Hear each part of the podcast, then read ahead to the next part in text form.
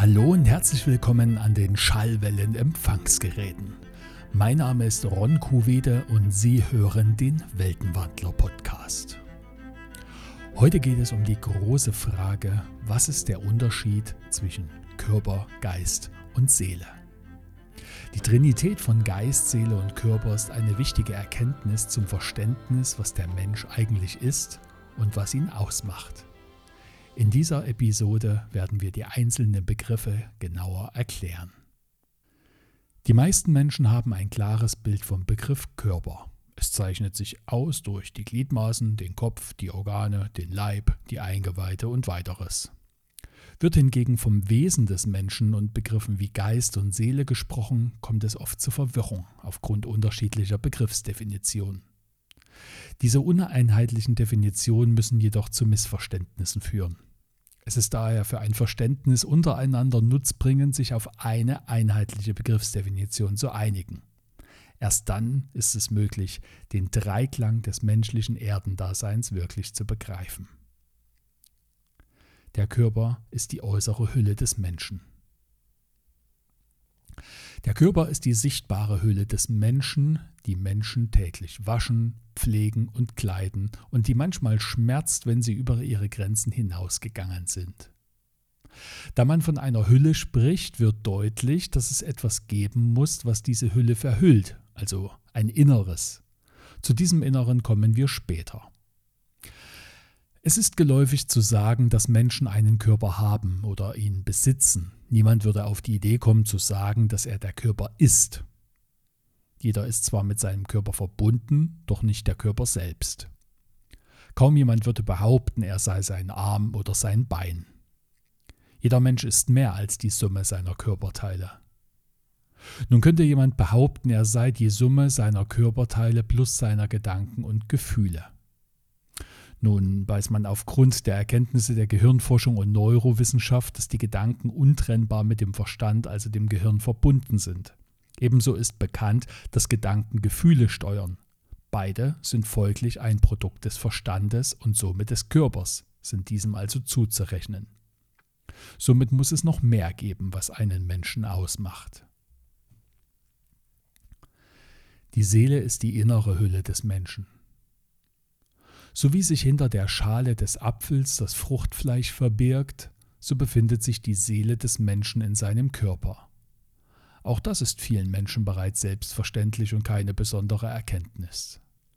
Wenn man nun davon ausgeht, dass die Seele nach dem irdischen Tod weiterhin existiert, wie dies in meiner Episode Warum es nach dem Tode weitergeht nachzuhören bzw. nachzulesen ist, dann ist die Seele das, was den Menschen als Individuum ausmacht. In ihr sind alle seine Erfahrungen und Erlebnisse aus den verschiedenen Inkarnationen gespeichert. Wer genau hinhört, bemerkt, dass wir in unserem täglichen Sprachgebrauch Ausdrücke wie das hat mich beeindruckt, das habe ich mir eingeprägt dieses Bild hat sich mir eingebrannt, verwenden und die gute Hinweise auf das geben, was geschieht. Stellt man sich die Frage, in was oder wen wird etwas eingedrückt oder eingebrannt oder eingeprägt, dann ist es offensichtlich nicht der Körper, denn Druckstellen sind nirgends zu sehen. Wohl eher geschieht es in der Seele, die Trägerin all der Erfahrung, die intensiv in tiefer Freude, Trauer oder Schmerz erlebt wurden. Nicht der Körper hat diese Momente erfahren, sondern der Mensch selbst. Der Geist ist der Kern des Menschen. Häufig wird der Begriff Geist gleichgesetzt mit dem Denken des Menschen, also seines Verstandes. Wie man jedoch bereits weiß, ist das Denken des Menschen ein Produkt seines Verstandes, der wiederum mit dem Gehirn verbunden ist und somit zum Körper gehört.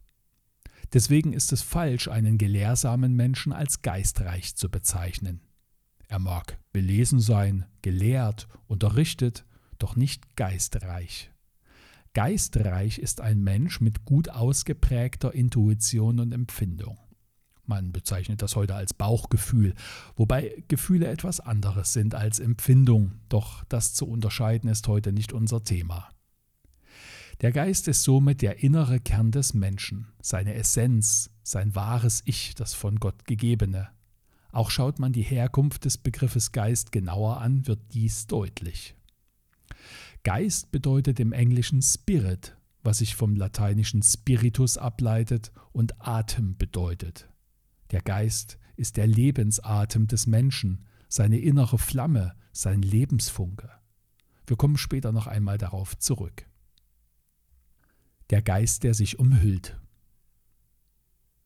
Wollen wir das bisher Erfahrene zu einem einheitlichen Bild zusammenfügen, so ergibt es sich, dass der Geist der innere lebendige Kern des Menschen ist, der sich die Hülle oder den Mantel der Seele bei seiner Wanderung durch die Stofflichkeit anlegt, da er diese als Brücke benötigt, da sich Gleichart immer nur mit Gleichart verbinden kann. Der Geist, der aus dem Geistigen kommt, kann sich nicht direkt mit der Stofflichkeit, wozu sein irdischer Körper gehört, verbinden.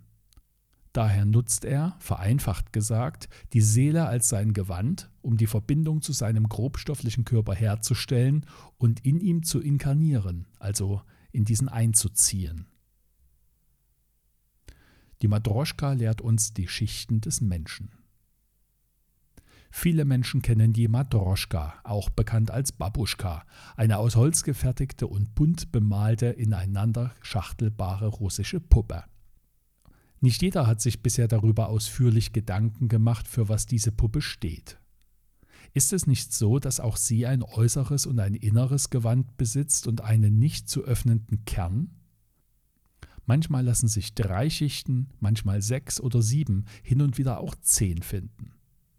Die Madroschka ist eine bemerkenswerte Metapher für die verschiedenen Hüllen, Schichten oder Gewänder des Menschen, die, ähnlich einem Teleskopfernrohr, ineinander geschoben sind. Wo stehen Astralkörper und Ätherleib? Nun haben sich die Begriffe Astralkörper und Ätherleib inzwischen etabliert, da manche hellsichtige Menschen imstande sind, den nicht grobstofflichen Körper des Menschen wahrzunehmen. Das, was von diesen begnadeten Menschen wahrgenommen werden kann, ist meist der Astralkörper, ein feineres Gewand des Geistes, das weniger dicht ist als der Erdenkörper. Widerspricht das der Betrachtungsweise von Körper, Geist und Seele? Keineswegs, es bestätigt es vielmehr. Wie alles in der Natur bestehen die verschiedenen Schichten bzw. Hüllen eines Menschen aus Einzelschichten, die eine unterschiedliche Dichte besitzen. So sind der Astralkörper und auch der Ätherkörper jeweils eine feinere Umhüllung des Geistes. Es sind nur verschiedene Begrifflichkeiten. Die Hülle von mittlerer Grobstofflichkeit und der Astralkörper sind also das gleiche. Die englischen Begriffe Soul, Spirit und Mind. Betrachtet man die englischen Übersetzungen von Geist, Seele und Verstand genauer, wird deutlich, dass Geist und Verstand auch in dieser Sprache etwas Unterschiedliches bedeuten. Geist ist Spirit, Seele ist Soul und Verstand ist Mind. Viele Naturvölker, wie beispielsweise auch die Blackfoot-Indianer, sprechen von Spirits, wenn sie von Menschengeistern sprechen, die im Jenseits leben. Im Bereich Persönlichkeitsentwicklung wird oft über das Mindset gesprochen, was für die eigenen Gedankenmuster bzw. Glaubenssätze steht, also der Verstand. All diese Hinweise deuten darauf hin, dass Geist und Verstand etwas komplett Unterschiedliches sind und keinesfalls miteinander gleichgesetzt werden dürfen, wenn es nicht zu Missverständnissen kommen soll. Unterschiede zwischen Geist und Seele. Die Seele kann auch als die horizontale Anschauung der Welt des Menschen bezeichnet werden, da diese mit der Stofflichkeit bzw. Wesenhaftigkeit verbunden ist und von irdischem Leben zu irdischem Leben wandert, sich also horizontal bewegt. Der Geist ist die senkrechte Anschauung des Menschen, denn er ist die Verbindung des Menschen mit dem geistigen Reich, aus dem er kommt, und schlussendlich auch mit Gott. Es ist das Streben nach oben, nach höherem, nach reinem, nach der Wahrheit, nach Echtheit, nach Tugenden. Es ist wichtig zu verstehen, dass sich beide Teile auf den nicht körperlichen Teil des Menschen beziehen, dass aber nur der Geist sich auf des Menschen Gang vom geistigen Reich in das irdische Reich bezieht. Die Seele bezieht sich auf den Gang des Menschen in der Welt, körperlich und nicht körperlich, also auch hinweg über seine Inkarnation. Vereinfacht lässt sich sagen, Der Mensch ist ein Geist, bildet sich eine Seele und belebt mit ihr seinen Körper. Der Geist kehrt ohne Seele in das Paradies ein. Der Geist kommt aus dem Geistigen, dem sogenannten Paradies, kann also nur als Geist wieder zu seinem Ursprung zurückkehren. Solange er jedoch noch die stofflichen Umhüllungen der Seele um sich trägt, ist seine Dichte zu grob, um in das geistige Reich eingehen zu können. Er muss sich daher erst von allen stofflichen Schichten befreien, um wieder zurück in seine Heimat kehren zu können. Denn nach dem Gesetz der Schwere und nach dem Gesetz der Anziehung der Gleichart kann Gleichart nur bei Gleichart wohnen. Der Geist ist der ewige Teil des Menschen, der, wenn er wieder in das geistige Reich eingegangen ist, auf ewig leben kann. Der Geist ist der ewige Teil des Menschen, der, wenn er wieder in das geistige Reich eingegangen ist, auf ewig leben kann. Die Seele ist, da sie zur Feinstofflichkeit zählt und damit stofflich ist, irgendwann auch dem Verfall unterlegen. Unterschiede zwischen Geist und Seele in der Bibel. Die Bibel wurde größtenteils in Hebräisch und Griechisch verfasst. Wenn die Verfasser der Bibel über die Seele sprachen, verwendeten sie das hebräische Wort Nefesh oder das griechische Wort Psyche. Diese Worte kommen in der Schrift über 800 Mal vor und werden in der neuen Weltübersetzung konsequent mit Seele übersetzt.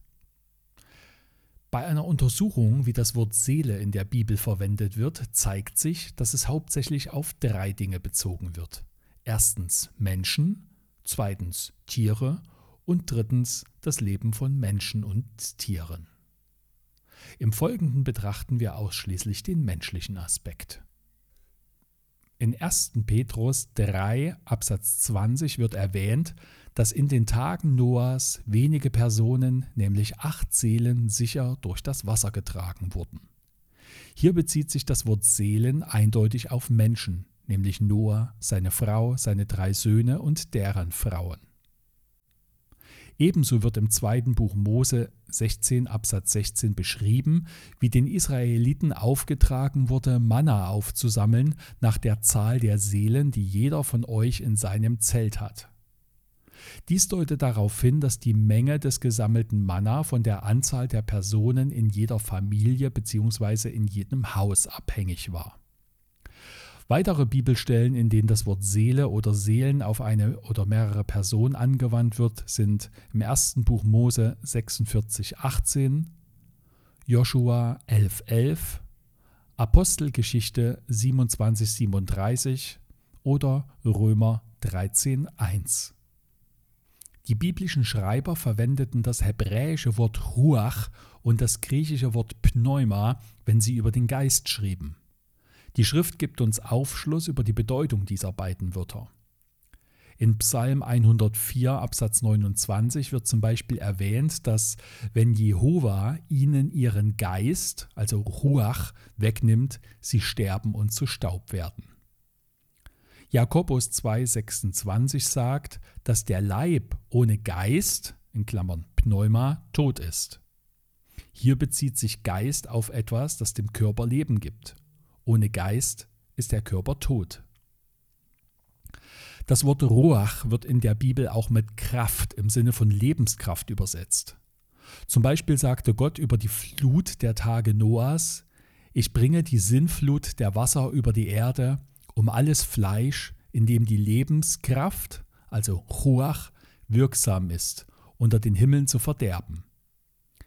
Erstes Buch Mose 6, 17 7, 15 und 22. Der Geist ist also eine unsichtbare Kraft, also der Lebensfunke, die alle Geschöpfe mit Leben erfüllt.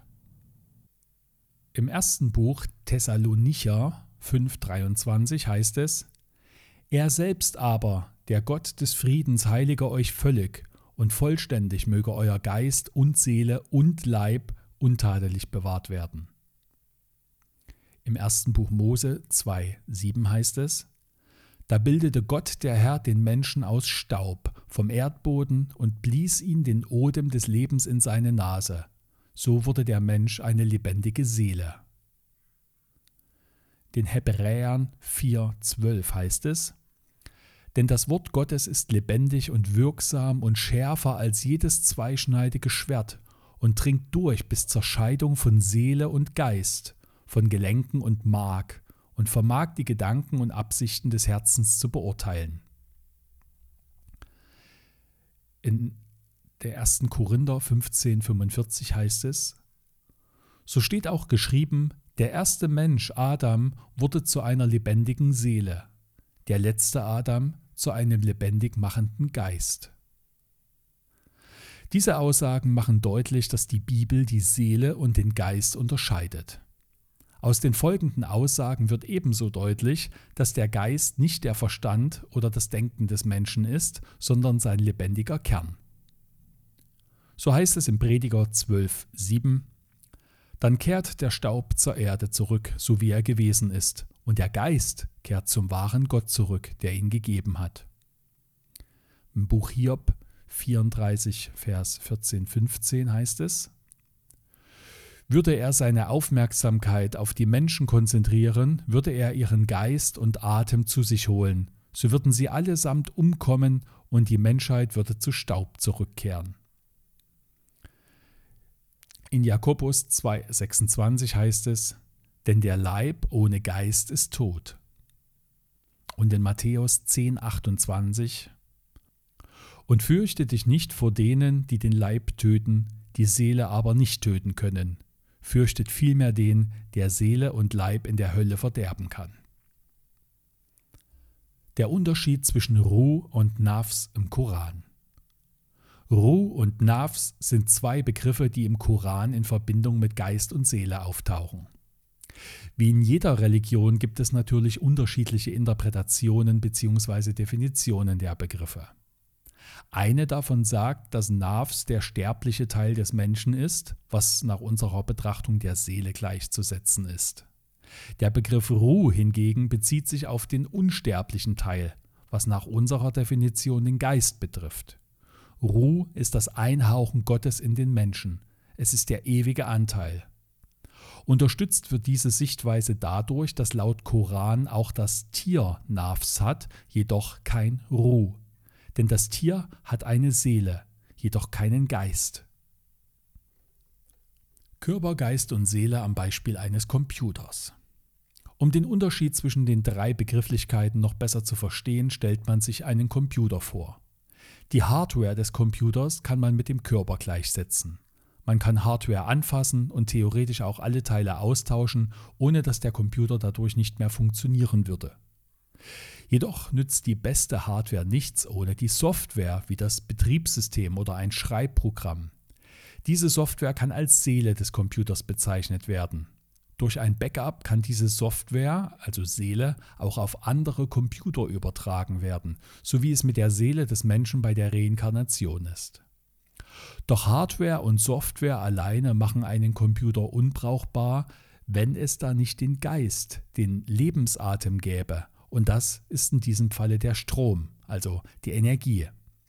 Der Strom selbst erzeugt sich nicht selbst, sondern hat eine Quelle. Er wird dem Computer eingehaucht, damit er durch die Software die Hardware beleben kann. Der Strom ist demnach der Geist des Computers. Es lassen sich zahlreiche weitere Beispiele wie das obige finden. Der Unterschied zwischen Geist und Seele ist von Bedeutung. Anhand aller bisheriger Beobachtung sollte klar werden, dass Geist, Seele und Verstand etwas völlig Verschiedenes sind und es wichtig ist, diese Begriffe auch voneinander zu unterscheiden. Wie es anhand der Metapher vom Computer erkennbar wurde, ist ein gehöriger Unterschied, ob über Hardware, Software oder Strom gesprochen wird. So ist es auch beim Menschen.